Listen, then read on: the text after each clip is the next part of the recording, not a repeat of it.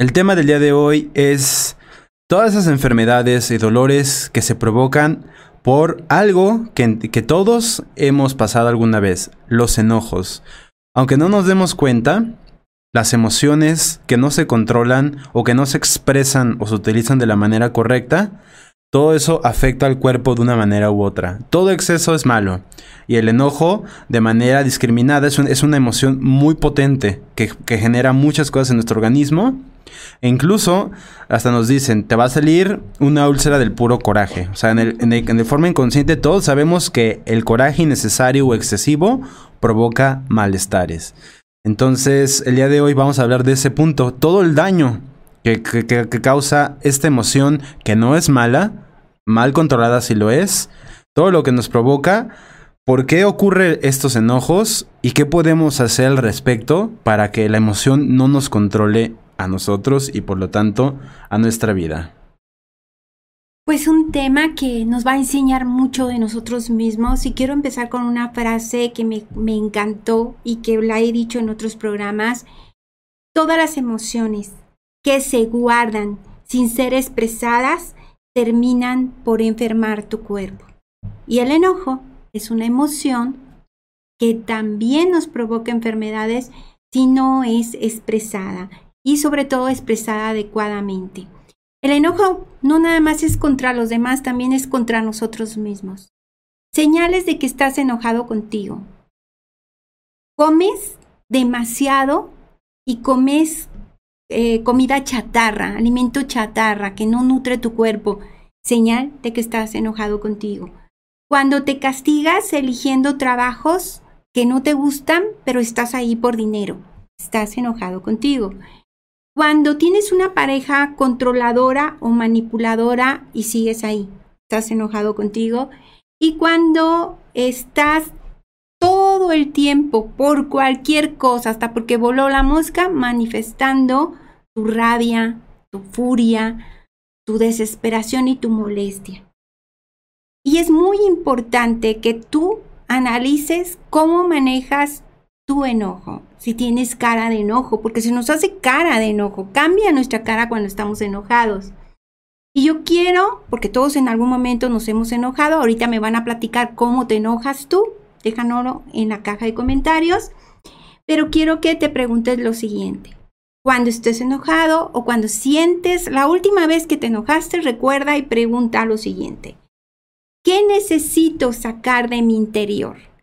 Cuando me enojo es qué es lo que necesito decir. El enojo es algo que quieres decir pero no sabes decirlo, no sabes pedirlo. ¿Qué recuerdos necesito eliminar de mi vida para estar sano? ¿De qué tengo que vaciarme? Ya, tirarlo a la basura. A veces son enojos de 20, 30 años y siguen ahí. ¿Qué heridas emocionales tengo que soltar. Cuando algo se repite, el mismo tipo de pareja varias veces, es que hay una lección que no has aprendido. Pero para que nos relajemos, porque este es un tema muy serio, quiero compartirles una clasificación de las personas de la manera en que se enojan, que las va a relajar, los va a relajar un poquito. Dicen que hay personas que se enojan al estilo de la mosquita muerta. A ver, dime si, te, si escuchas alguno y te identificas o dices, ah, esto sí lo he vivido es la persona que jamás te dice que está enojada, pero está enojada.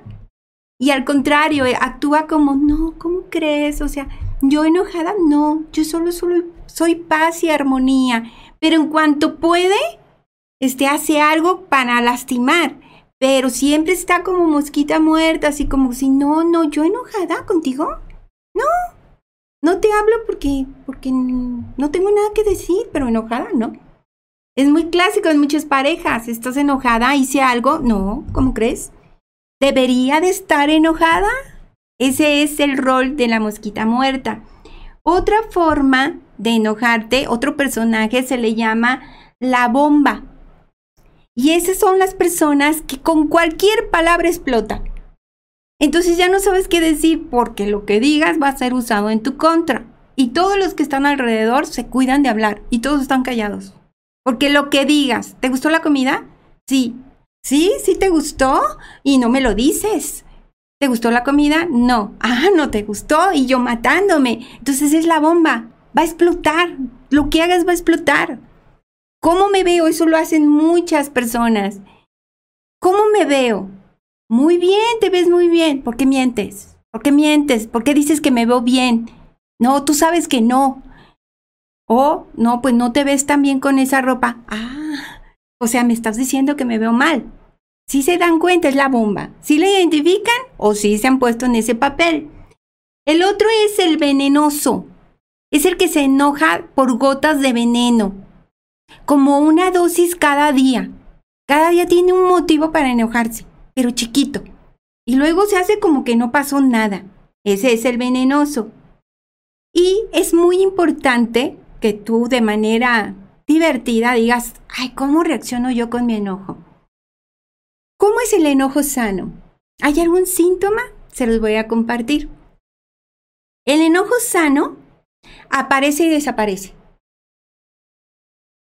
Pon mucha atención porque con eso ya tenemos un gran avance. Cuando tengo un enojo sano, aparece y desaparece. Es correcto que me enoje por algo que invadió mis límites o algo que yo no esperaba, pero es capaz de aparecer y desaparecer. ¿Sí? Eso es normal. El enojo que no es sano es el que le sigues dando vuelta a pesar de que ha pasado mucho tiempo. Meses, años y tú te sigues acordando. Hay quienes en una discusión de pareja o con los hijos o con los padres sacan una lista de cosas que vivieron desde cuando eran niños. Es que tú un día no me compraste o tú un día de chiquito me dijiste, bueno, pues o sea, pasó el tiempo, ya ni te acuerdas. Ese es el enojo. Aristóteles, un filósofo muy importante, decía, el arte de enojarse es hacerlo con la persona adecuada, en la forma adecuada y en el momento adecuado. Y es verdaderamente un arte. Y yo quiero preguntarte, ¿cómo te enojas? Seamos sinceros, sinceras, ¿cómo te enojas? ¿Cómo te enojas? Bueno, es que es algo muy importante es aclarar esta parte, como dije al principio, que no, no, estamos diciendo que el enojo es malo, pero más bien la manifestación de, de, ese enojo es lo que hace la diferencia. De hecho, hay un capítulo de Malcolm el de en medio. Sí, ubicas la serie, ¿no? Sí, claro, me encanta. En el que Malcolm, Malcolm es, es como conocido porque él dice todo lo que piensa. Sí. O sea, si algo no le... No Sin filtro. ajá, y le, hasta puede decir cosas muy hirientes. Y hay un capítulo en que él decide guardárselo todo. Entonces eso hace que en su entorno todo mejore. Porque como ya no dice sus cosas feas, la gente pues, ya lo trata mejor. Y al final lo controla tanto que cuando decide hablar, como dura como una semana así, este abre la boca y le sale sangre.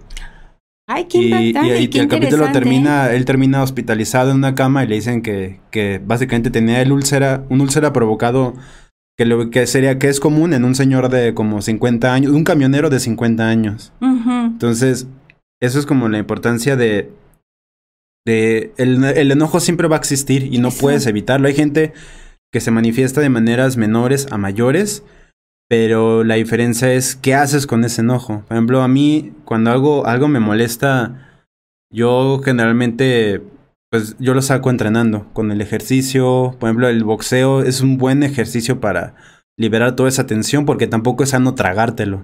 O sea, el, enojo tiene que... Tiene, tiene que usarse. es energía. usarse o tirarse. Es energía pero no te lo puedes quedar. Pero cuando algo te molesta, ¿cómo reaccionas? ¿Lo hablas, no lo hablas, lo guardas, lo reservas, lo hablas cuando estás tranquilo?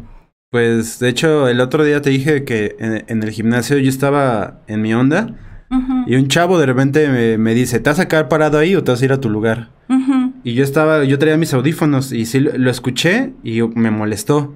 Pero me, me, me sacó una porque ¿por, por, qué está, ¿por qué se está enojando por algo súper chafa? o sea, es como de, nada más me puedo haber dicho perfectamente porque yo no me di cuenta que estaba en su lugar. Es como de, oye, este, ya vamos a empezar. Creo que te equivocaste el lugar o aquí voy a entrenar yo. Ay, wow, discúlpame, no sabía. Pero él decidió directamente ir a la agresión. Y pues yo dije, no, pues pobre chavo. Entonces, pues nada, me, me volteé y me fui. No le respondí. Y ya entrenando salió, se me salió todo el enojo. Digo, realmente quién es. ¿Quién es el perdedor? ¿El que decide enojarse por tonterías? ¿O el, que, o el, que decide ser la mejor persona y retirarse y expulsar sus emociones de una manera en que no hagas daño a los demás? Ok, muy interesante. ¿Tú cómo te enojas? ¿Cómo manifiestas tu enojo? Yo cuando algo me hace enojar o cuando algo provoca que se desarrolle mi enojo, lo primero que hago, sobre todo con el tiempo vas aprendiendo, es este respirar. Respirar y si siento que estoy muy molesta, ese no es el mejor momento para que yo diga algo. Pero no dejo que pase. Eso es muy cierto. Yo lo hablo, siempre lo hablo, pero dejo que me enfríe para con claridad, si estoy muy enojada, lo escribo para ver qué me enojó y cómo quiero responder y qué es lo que quiero decir. De hecho, les tengo varios ejercicios que va a cambiar tu vida. A mí me queda claro que la gente, si la gente supiera respirar, controlaría más Buenísimo. cosas. La respiración es la base de todo. la respiración controla el miedo, controla un enojo, controla incluso la emoción excesiva. La respiración lo es todo, pero la gente no sabe respirar. Es algo que hacemos todos los días y no se trata nada más, sino de cómo envías el oxígeno a tu cuerpo, cómo lo controlas y cómo lo usas. Y es, si la gente supiera respirar más, este, habría menos broncas, porque algo que yo tengo claro y les paso de consejo, no vale la pena enojarse con un desconocido porque no sabes con quién está lidiando. Si, si, peleas con alguien o si te enojas o buscas pleito con alguien que es explosivo y tú, y tú eres el que prende fuego, puedes terminar en problemas graves. Siempre es mejor respirar resolver las cosas. Y si neta es un hecho de que si tú si uno de los dos tiene el control de la tranquilidad, es muy probable que el otro también se tranquilice. Pero si los dos es este están enojados, es muy probable que termine mal la cosa. Observa hasta dónde llega tu respiración. Si es muy superficial o si es profunda. Entre más profunda, más tranquilo vas a estar. Hay una anécdota que me vino a la mente mientras estabas explicando esto de un hombre que iba y lo platicó en Radio Mujer cuando estábamos en el programa, habló a la estación y nos lo compartió públicamente. Iba manejando y el carro de adelante iba muy lento, iba zigzagueando, eran como las seis de la mañana. Entonces el señor se siente muy molesto, lo arrebasa, se le enfrena y se baja del carro, baja, saca al otro hombre que iba manejando, zigzagueando y muy lento, lo saca de la camisa y le dice, ¿qué te pasa? ¿Estás borracho o qué? Y el señor iba llorando y dice, es que mi hijo tuvo un accidente, se está muriendo y lo llevo en la parte de atrás del auto. El hombre se sintió avergonzadísimo, se fue adelante abriéndole camino, pitando para que llegara más rápido al, hospital. Y este hombre decía, no sabes la vergüenza que sentí de haber tenido ese ataque de ira contra alguien que estaba pasando un momento tan difícil. Entonces, no sabemos qué está pasando con el otro, pero sí puedes aprender a manejar tus emociones y saber dirigirlas en la dirección adecuada. ¿Pero qué es el enojo? El enojo es una emoción, es un estado afectivo, es orgánico sus efectos, o sea, es una sustancia química que recorre tu cuerpo y tiene efectos orgánicos. El enojo influye en tu forma de pensar y en tu conducta. Las emociones provocan respuestas en nuestra vida, pero no solamente respuestas físicas, también respuestas químicas. Cambia todos sus componentes químicos en el organismo y por lo tanto se ven dañados algunos órganos. Es decir, la emoción provoca una reacción y es muy importante que cuides eso porque a través de esas reacciones se genera lo que llamamos enfermedad. Una emoción que se va acumulando como sustancia química en tu cuerpo genera lo que conocemos como bloqueos. Y nos vamos al primer punto Enfermedades detrás del enojo. Vaya, vaya tema. Número uno, la alegría. La alegría está asociada con qué crees, con qué, con qué órgano. La alegría está asociada con el corazón. Cuando una persona está alegre, esa emoción se va a nuestro corazón. Cuando una persona está triste, esa, esa emoción se va a nuestros pulmones. Por eso cuando alguien tiene un problema con sus pulmones, estamos hablando de tristeza. Cuando alguien tiene mucho miedo, esa emoción se va a los riñones. Y cuando alguien está muy enojado, se va al hígado y al corazón. Afecta dos órganos. El hígado está encargado de descomponer esa sustancia que se almacena en nuestro cuerpo y que ayuda como a desintegrarla para poder utilizarla de una forma más adecuada, porque de lo contrario pues se van dañando diferentes órganos. Entonces cuando nosotros almacenamos esa sustancia en el cuerpo generada por el odio o resentimiento, nuestro hígado se va sobrecargando de trabajo y también nuestro corazón va disminuyendo los latidos y eso hace que nos enfermemos. Por eso es que es tan importante cuidar nuestra alimentación. Es importante también cuidar nuestras emociones y su expresión. El enojo no solamente va a dañar corazón e hígado principalmente, también los ojos están afectados por la ira y sobre todo problemas visuales tienen mucho que ver con el enojo, problemas hepáticos y llegamos hasta problemas de cáncer. El enojo puede provocar todo esto. El hígado es el pobre órgano que va a estar trabajando a mil por hora para poder liberar a nuestro organismo de ese problema. El hígado realiza más de 3.000 funciones. Es un órgano del que deberíamos de hablar. Yo creo que va a ser un tema en este canal de cómo nuestro hígado puede salvarnos y cómo puede comunicarse con nosotros. Por eso cuidar nuestro organismo, cuidar nuestro hígado, implica comer frutas y verduras, implica disminuir el café y el alcohol y también implica cuidar la manifestación de nuestras emociones, porque cuando una persona reprime el enojo afecta su sistema inmunológico aumenta el riesgo de padecer enfermedades como gastritis, colitis, dermatitis, enfermedades de la piel tienen mucho que ver con enojo reprimido. La gastritis, la colitis ni se diga, también se ve como de las, las enfermedades que son estrellas. Cuando nosotros nos enojamos aumenta nuestra presión sanguínea y esto provoca el deterioro de nuestras arterias. Por eso es que es tan importante cuidarnos y como consecuencia se eleva nuestro pulso cardíaco, se genera taquicardia. O sea, quienes después de un enojo empiezan con dolor de corazón, con un piquete en el corazón o con palpitaciones más fuertes. También afecta nuestro sistema digestivo. Después de un enojo hasta vomitamos la bilis, nos arde el estómago. Y todo esto nos está hablando de que el hígado no puede digerir todo el enojo que pudimos producir en nuestro cuerpo, no puede. Y entonces todos los órganos se alteran y con ello pues se provoca una crisis o un caos completo en nuestro organismo. ¿Cómo ven? El enojo es preocupante o el enojo es la oportunidad de conocernos más para dirigirlo de una manera adecuada. Pero vámonos al segundo punto. ¿Cuál es la causa de la ira o del enojo? ¿Cuándo nos enojamos? ¿Por qué nos enojamos? Cuando la persona se ve sometida, o sea, que le pasan cosas que le producen una situación de sensación adversa, incomodidad, rechazo. Cuando la persona está atenta a un objeto, a una persona que le inspira un sentimiento, si te fijas una persona que se enoja, todo el tiempo está hablando de lo que le ocurrió. ¿Sí? Estás hablando de que quieres comprar un carro y te sale, ah, qué bueno que te vas a comprar un carro. Ah, yo también quería comprarme un carro. Pero fulanito me dijo esto. Y cambias el tema. Oye, vamos a comer. Ah, sí, vamos a comer.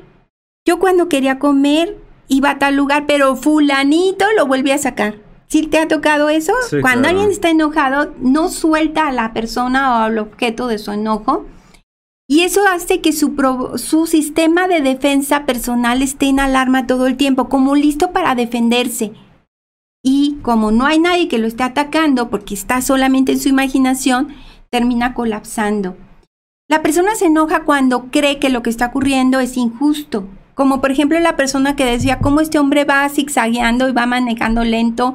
Seguro va borracho, se va a estrellar. O sea, él empezó a crear una historia que no era real pero en su mente era real, por eso reaccionó de esa manera. También nos enojamos cuando nos sentimos rechazados. Hay un enojo. Cuando alguien nos rechaza, nos da enojo. Pues hasta le dicen se arde. Cuando nos critican, también nos enojamos. Nuestro ego se ve lastimado, ¿verdad? No me gusta lo que haces, no me gusta lo que dices y dices, "Ah, pero ¿por qué? También nos enoja. También cuando nos sentimos no tomados en cuenta. Sí, nos da coraje, ¿por qué? ¿Por qué si es Día de las Madres no me celebraron? ¿O por qué si hoy es mi cumpleaños no me han dicho feliz cumpleaños? ¿O por qué no me abrió la puerta? ¿O por qué no me ha pagado lo que le presté? Ese es el enojo.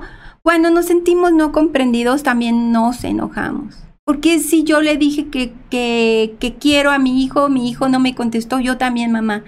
Eso es el enojo y es porque nos sentimos incomprendidos. Ahora, ¿qué pasa si me siento enojada o enojado? Ahora, ¿cómo lo expreso? Porque si no lo expreso, me hace daño. Y si lo expreso de manera desproporcionada, hago daño a los demás, me hago daño yo y además genero un sentimiento de venganza. La verdad es que cuando nos enojamos estamos buscando una cosa, el dominio, defender territorio.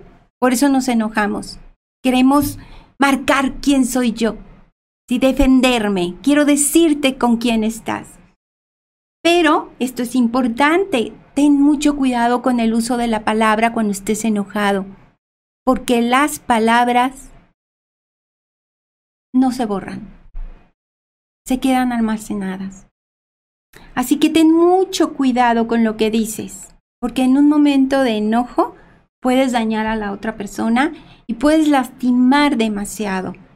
Y es difícil que se recupere la persona. La mayoría de, de crímenes de violencia, asesinatos, tiene que ver con un, un- un exceso de emociones que no se pudieron controlar. Porque Ujú. muchos son pasionales y tiene que ver con que no puedes controlar la situación y haces, te vas al extremo y el enojo manifestado en su peor expresión es puede causar hasta la muerte.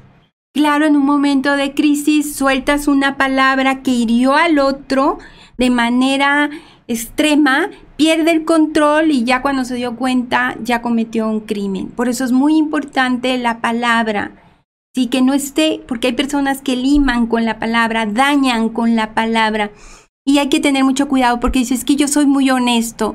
Es muy diferente ser honesto y tener el don de la palabra para decir lo que quieres con elegancia a ser una persona que vomita veneno todo el tiempo. Un cretino. De Sí. hecho, eso le dice Morgan Freeman, dice ser, ser directo no es lo mismo ser un cretino.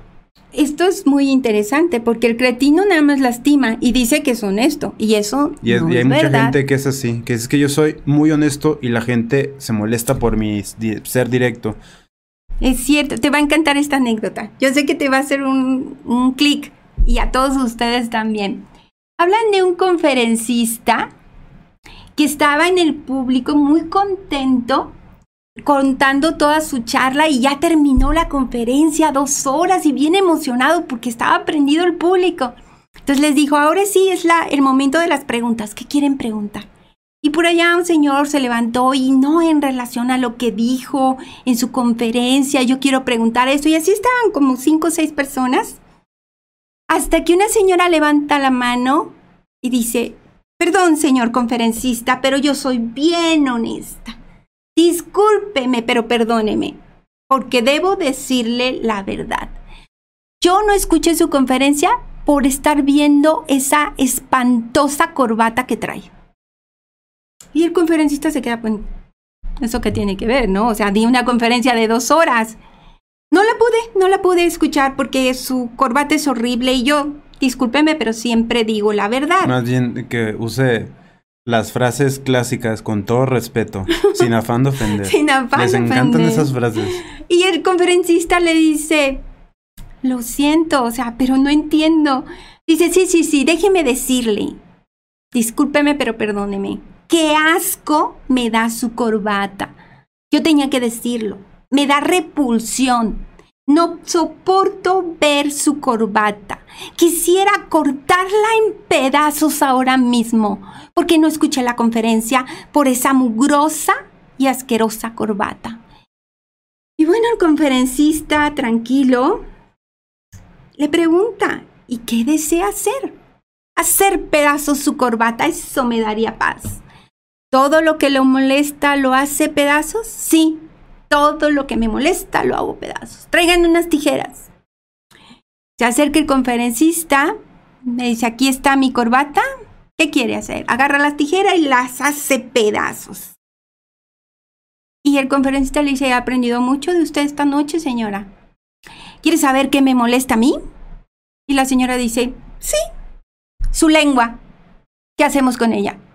Y la señora salió del acto, en el salón no quedó ni, ni siquiera el humito de cómo salió corriendo, con mucho miedo de que hiciera lo mismo con su lengua. Y esto, esta anécdota es muy interesante. Hay que cuidar lo que decimos. Hay que tener mucho cuidado con la palabra.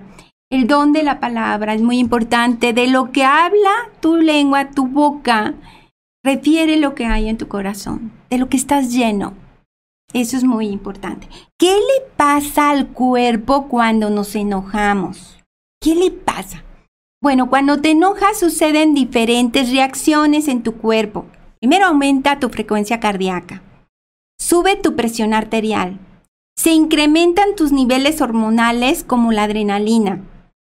Aumenta la presión sanguínea. ¿Y qué crees? Las arterias también llegan a tener problemas. Eleva el pulso cardíaco. Se generan taquicardias y enfermedades cardiovasculares y aumento de peso. Una persona que se enoja mucho tiende a aumentar de peso porque genera más grasa. Así que yo creo que a todos nos vendría bien cuidarnos un poco más. De hecho, enojarte en exceso te hace más viejo. Hasta hay marcas, marcas de la expresión del rostro permanentes de la gente que tiende a hacer a fruncir el ceño de forma excesiva. Fíjate, hay una frase que me gusta. Del, de los 0 a los 30 años, la vida es el antecedente de la cara que tienes. Pero a partir de los 30 años tú eres responsable de la cara que tienes, porque ya tienes la madurez emocional. A partir de los 30 ya eres una persona que debió haber aprendido y la cara que tienes, las arrugas que te van a marcar, es un reflejo de cómo está tu cara permanentemente.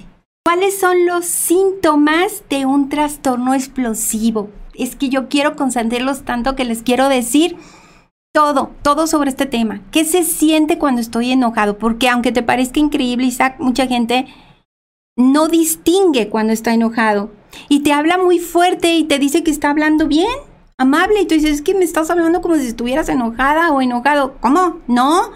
¿Quién te dice? Tú estás mal, yo estoy bien contenta, te estoy hablando con amor, ¿por qué lo entiendes así? Bueno, pues eso es importante. Saber los síntomas. Cuando una persona está enojada, se va a sentir más, con más calor de lo normal. Aumenta la temperatura de tu cuerpo. Va a haber más energía. Te vas a sentir como con el impulso. Por eso si no sacamos el enojo nos enfermamos. Pensamientos acelerados. Piensas mil cosas a la vez. Por eso es peligroso hacer algo cuando estás enojado. También hay un hormigueo en el cuerpo, un temblor, palpitaciones y se siente una opresión en el pecho, como que algo te está asfixiando, como que alguien te está presionando. Son síntomas de un nivel de enojo muy alto. ¿Y sabes? ¿Sabes, Isaac? ¿Por qué nos enojamos? Porque no pedimos lo que queremos. El enojo es la frustración de no pedir o no decir lo que me está molestando. Y dicen que en el pedir está el dar. Aquí hay algo muy importante, desde cómo le llamas a un mesero que te sirve.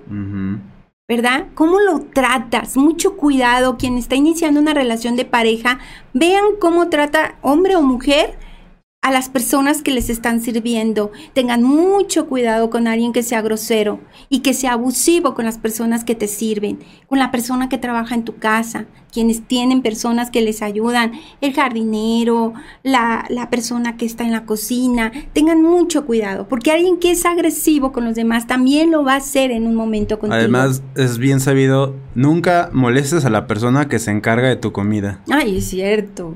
Es cierto, hay fama de ¿Qué hacen? Pero independientemente de todo, no lo hagas, porque ningún ser humano merece un maltrato. En el pedir está el dar.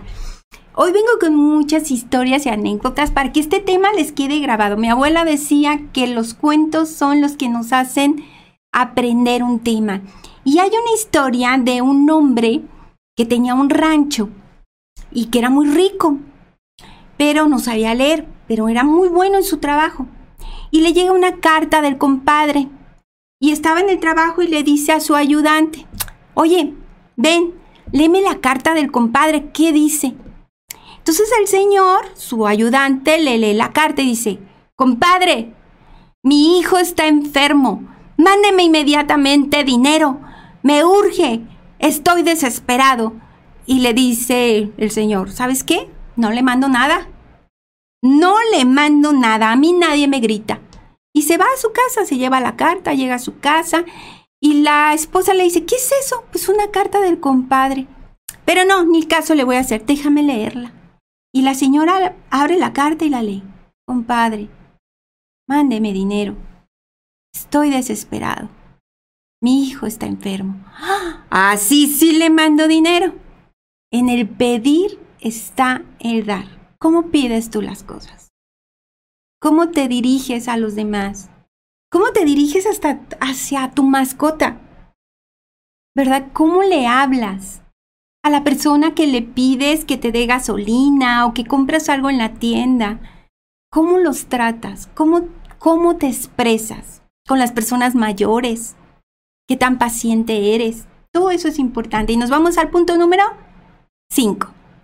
Y es el punto número 5, ¿qué no debes hacer cuando estás molesto? Y esto es bien importante.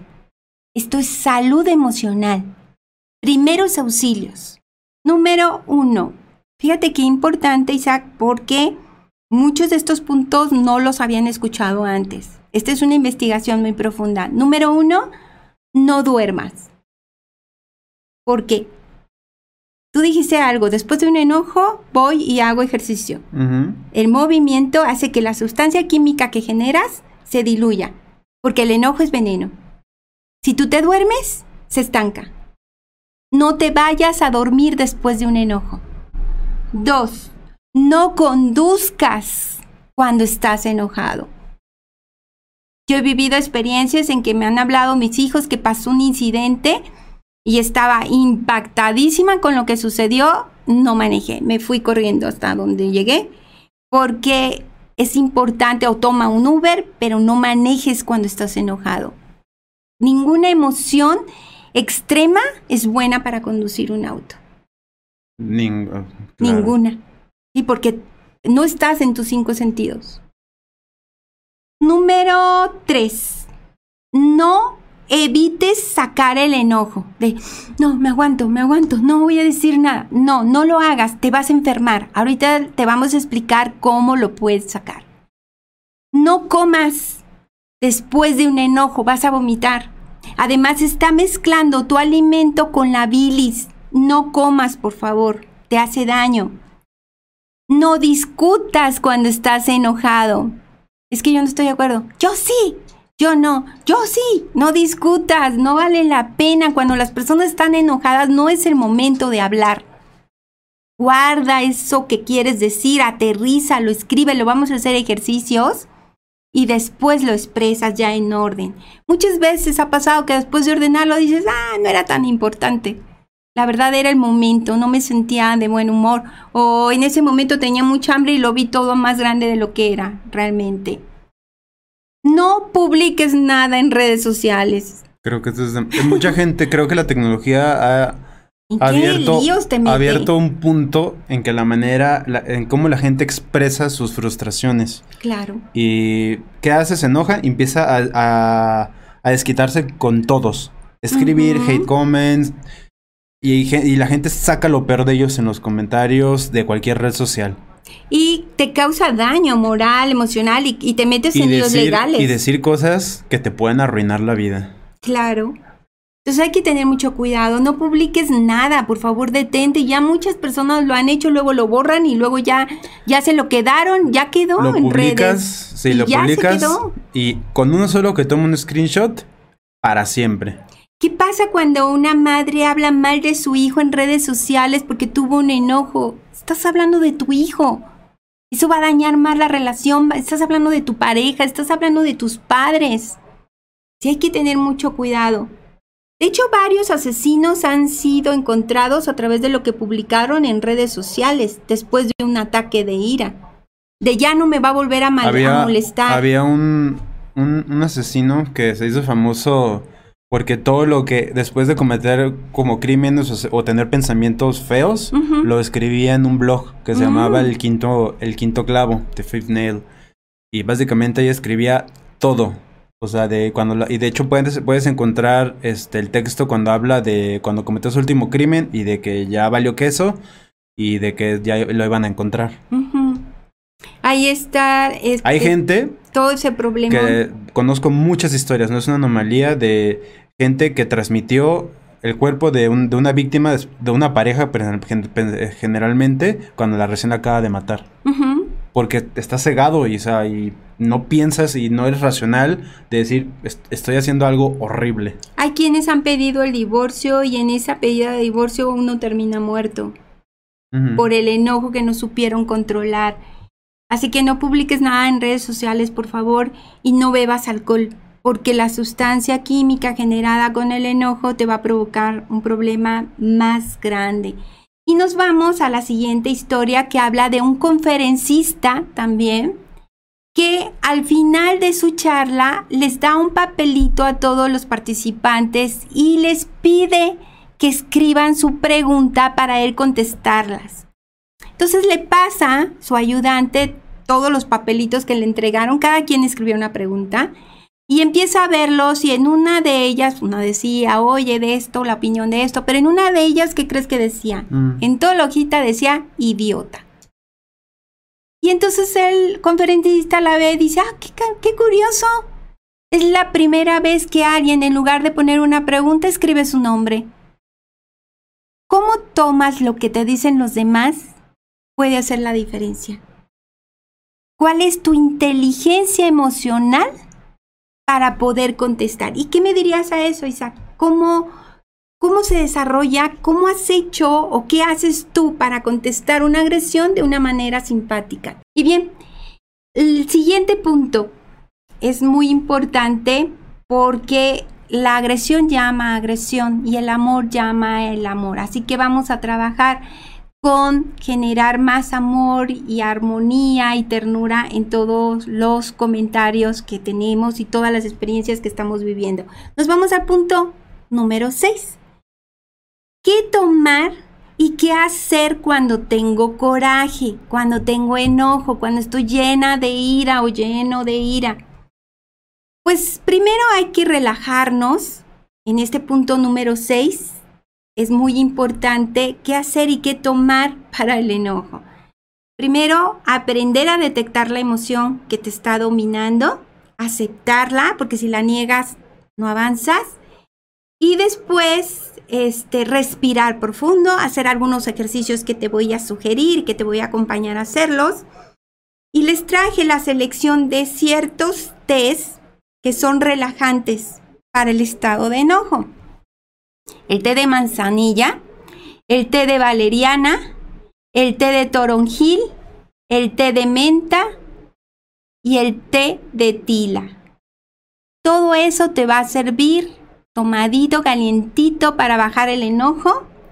Y también te voy a compartir estrategias súper efectivas para el manejo de la ira. Una de ellas es la relajación. Hay que aprender a relajarnos. Hoy vas a ver algo de eso. La reconstrucción cognitiva. ¿Por qué me enoja lo que me están diciendo? ¿Qué causa esa ira? Resolución de problemas. Este problema o este conflicto que me está generando, ¿cuáles son las alternativas para solucionarlo? ¿Cómo podría comunicarme o responder de una manera más adecuada? El sentido del humor, como lo vimos con el conferencista, que lo hizo muy, muy inteligentemente y de forma muy agradable y sobre todo cambiar, cuando estás enojado, cambiar las cosas del lugar donde estás, hacer un movimiento de los muebles porque este, la energía de tu emoción también se llega a capsular, encapsular en los objetos que están a tu alrededor. Por eso un movimiento de muebles, limpiarlos, podría también ser una buena opción. Un cerebro enojado quiere tener la razón y quiere escuchar que el otro le dé la razón. Y un cerebro enojado no piensa bien, no piensa adecuadamente. Si tú duras con el enojo más de 30 a 35 minutos, todavía es válido, hasta una hora está bien, empiezas a encapsular la emoción y a provocar daño en tus órganos. Aquel que dura más tiempo enojado, esto escúchelo por favor. Aquel que dura más tiempo enojado es porque está actuándolo y tiene un proceso de aprendizaje en que le funciona el estar enojado, porque obtiene lo que quiere. Esto es muy importante. El enojo tiene un periodo de duración de entre 15 minutos a una hora, pero aquel que dura más de una hora enojado contigo, lo está utilizando para controlarte. Yo tuve muchas sesiones en que las personas decían, pues a ver si perdono a mi pareja. A ver, lo voy a pensar. Y esto es muy importante que lo revises porque entonces lo estoy utilizando como herramienta de control. ¿Sí? Ya no es algo verdadero. Vamos a suponer que una mamá se enoja porque su hijo le mintió, le dijo que iba a llegar a una hora y llegó a otra. Se enojó, le dijo lo que le molestaba, porque le molestaba, pasó media hora, pasó una hora, pero ya pasó una semana y la mamá le sigue diciendo, hace una semana llegaste tarde y yo me enojé contigo. No puedo olvidar que hace un mes llegaste tarde y sigo enojada contigo. Ya no es el enojo, ya lo estamos utilizando de herramienta de control. Bien, entonces, este, lo más importante es que cuando uno respira, siempre tiene que hacerlo por la nariz, porque la manera en que tú respiras por la boca envías el oxígeno de formas distintas. Lo, lo la mejor manera siempre va a ser por la nariz y estamos acostumbrados, estamos educados a que nuestra respiración sea corta y continua superficial. Ajá, entonces lo importante es subirla, retenerla y expulsarla. Entonces tiene que ser totalmente profunda. Entonces si estás alterado, recuerden que hay demanda de oxígeno. Entonces un corazón sano es el que late menos para enviar la información necesaria para poder funcionar. Entonces literal tiene que exagerarse el movimiento para que sea más efectivo enviar la cantidad más potente de oxígeno para regular la frecuencia. Entonces, eh, por más exagerado que sea, hasta que ustedes van a sentir como el tope del cilindro. O sea, literal de que ya no puede entrar más. Pero cuando entra esa respiración al tope, no es una exhalación. No. Tiene que ser contenida. O sea, en la boca del estómago se tiene que contraer. Y de vieja no es. es te fijan, hago como un pequeño, como cuando vas a silbar. ¿Por qué? Porque expulsas poca cantidad de oxígeno para que se retenga lo necesario para seguir funcionando.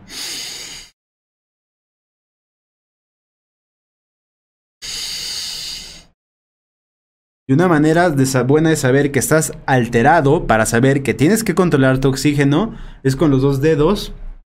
Aquí tú tienes que sentir tu frecuencia cardíaca. Eh, los que nos están escuchando en Spotify es en el cuello. Entonces van a sentir aquí en este punto los latidos del corazón. Entonces recuerden, un corazón sano late menos veces por minuto. O sea, cuando mucho 60, más o menos está como 60-80 un corazón estable. Entonces tú lo vas sintiendo. Entonces, si de repente te altera, sientes como que algo te tiene muy molesto o alterado, esta es la mejor manera de que tú sepas que está acelerado, o sea, que el, que el corazón está de más. Entonces, si tú detectas, ok, está alterado, ahí tú tienes que respirar. Respira por un minuto si te es posible, haz varias respiraciones. Y cuando sientes que te vas recuperando, vuelves a medir las frecuencias. Si quieres tenerlo como exacto, en un minuto, ponte la frecuencia y cuenta cuántas pulsaciones tienes por minuto. Haz tu ejercicio de respiración, vuelve a contar el minuto de cuántas frecuencias y tiene que haber bajado. Sí o sí debe haber bajado con la respiración.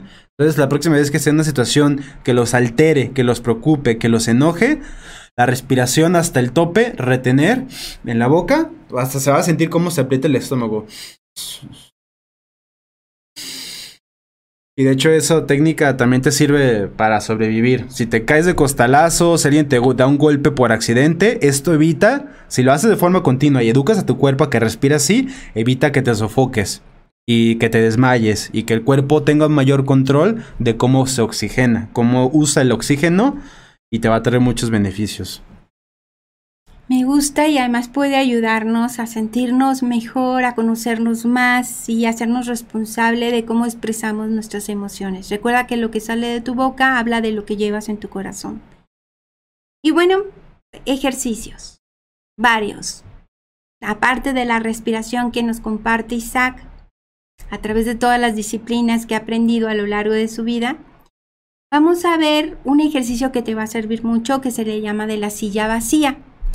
Vas a encerrarte en tu habitación, vas a poner una silla enfrente de la otra, te vas a sentar en esa silla y vas a, con tus ojitos cerrados, imaginar que en la otra silla está la persona con la que estás enojado. Y vas a decirle lo que piensas, lo que sientes, cuida de que tu habitación esté cerrada. Y vas a explotar así todo lo que quieras. En fin, que es una silla, no está la persona. Puedes decir lo que quieras, ahí sí.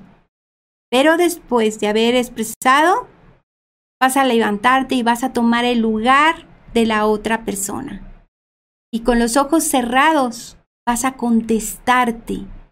Tomando la energía y el lugar de la otra persona, vas a contestarte como sientes que percibe la persona con la cual te descargaste. Es un ejercicio de gestal muy efectivo que te ayuda a empatizar y que te ayuda a expresar tus emociones adecuadamente. Otro ejercicio más es la oración. La oración tiene un tremendo efecto psicológico, no importa la religión a la que pertenezcas. Puedes hacer una oración para ayudarte a calmar tu ira. Hay una que me gusta de San Francisco de Asís que dice, Señor, por favor, guíame para que pueda cambiar lo que pueda ser cambiado, aceptar lo que no puedo cambiar y sabiduría para distinguir la diferencia. Repetirla varias veces ayuda a que tu sistema emocional vaya regularizándose. Otro ejercicio más es visualizar a tus padres enfrente de ti y atrás a la persona con la que estás enojada. ¿Por qué? Porque generalmente nuestro enojo primario es con nuestras figuras de autoridad, nuestros padres, y después repercute en la pareja, en los hijos o en las demás personas. Entonces vas a imaginar a tus padres enfrente de ti y a la persona con la cual estás enojada detrás de tus padres. Y con tus ojitos cerrados vas a imaginar diciéndole por qué estás enojado. Porque te vas a dar cuenta que mucho de tu enojo tiene que ver con papá y con mamá. Otro ejercicio más es la meditación. Y esta la vamos a hacer de la siguiente manera. Hay un fondo que, que tenemos. Les voy a pedir que busquen una posición cómoda, ya sea en una silla, o puedes escuchar este video más adelante y hacerlo acostadito o acostadita. Es un ejercicio muy interesante para trabajar el enojo en tu vida. Muy bien, vas a inhalar y vas a exhalar suavemente. Inhalas. Suavemente exhalas por tu boca. Muy suavemente, como nos explicó el día de hoy Isaac. Inhalas por la nariz. Llenas tus pulmones, retienes. Y suavemente exhalas muy suavemente. Relajas tu cuerpo. Si te es posible, cierra tus ojos y conecta con cada parte de tu cuerpo. Relaja ahora mismo tus pies. Siente cómo se relajan, cómo se va la energía pesada y cansada de tus pies al suelo. Relaja tus rodillas.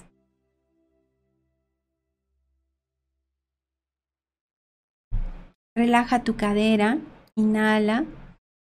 Por la nariz exhala suavemente por tu boca. Relajas tu espalda. Tus hombros los relajas. Relajas tus brazos y tus manos. Tu cuello. Tu rostro. Las facciones de tu rostro.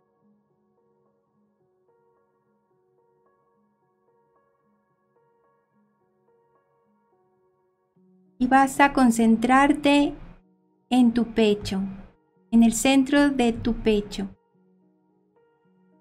Y con tus ojos cerrados vas a visualizar una luz blanca que sale de tu pecho como si fuera una perla. Con tus ojos cerrados observa esa luz blanca. Esa luz representa una fuente inagotable de amor de energía, de paciencia,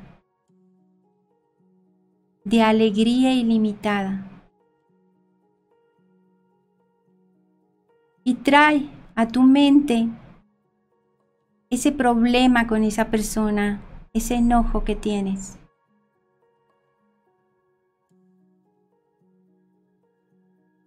Y sigue concentrada en esa luz blanca en forma de perla que sale de tu pecho. Y esa luz va a envolver a esa persona que te ha incomodado. Y con tus ojitos cerrados, en voz alta vas a decir, pensando en esa persona que te tiene tan enojado, tan enojada, lo siguiente. Perdón lo siento. Te amo. Gracias. Perdón. Lo siento. Te amo. Gracias. Perdón. Lo siento. Te amo. Gracias y vas a visualizar como humo gris sale de tu cuerpo por las plantas de tus pies limpiando todo lo que no te sirve. Y te vuelves a concentrar en esa perla que sale de tu pecho, del centro de tu pecho y que es una luz blanca brillante, que es la chispa de amor, de paz y tranquilidad que hay en ti. Y ya limpio, ya limpia, agradeces este ejercicio y te llenas de amor, tranquilidad y armonía con tu cuerpo, tu mente y tu espíritu, ahora completamente limpios. Inhalas profundamente por tu nariz y exhalas suavemente por tu boca aquí y ahora, y abres tus hermosos ojos a este momento presente. Quiero dejarles esta frase para que la trabajemos juntos. Dice, tenemos mil millones de neuronas, pero solo utilizamos muy pocas. Si usáramos esa red que une a las neuronas, llegaríamos a ser telépatas, haríamos milagros. Los científicos dicen que las neuronas funcionan por energía esa energía misteriosa que habita en el universo y que puedes tratar de entenderla o solo sentirla. Es que todo es un milagro, solo un tonto no lo ve. Alejandro Jodorowsky. Una frase que me encantó. Veamos lo importante que es cuidar la energía de nuestras emociones y la capacidad que tenemos, que Dios nos ha dado, la vida, el universo, nos ha dado para hacerlo mejor con ellas.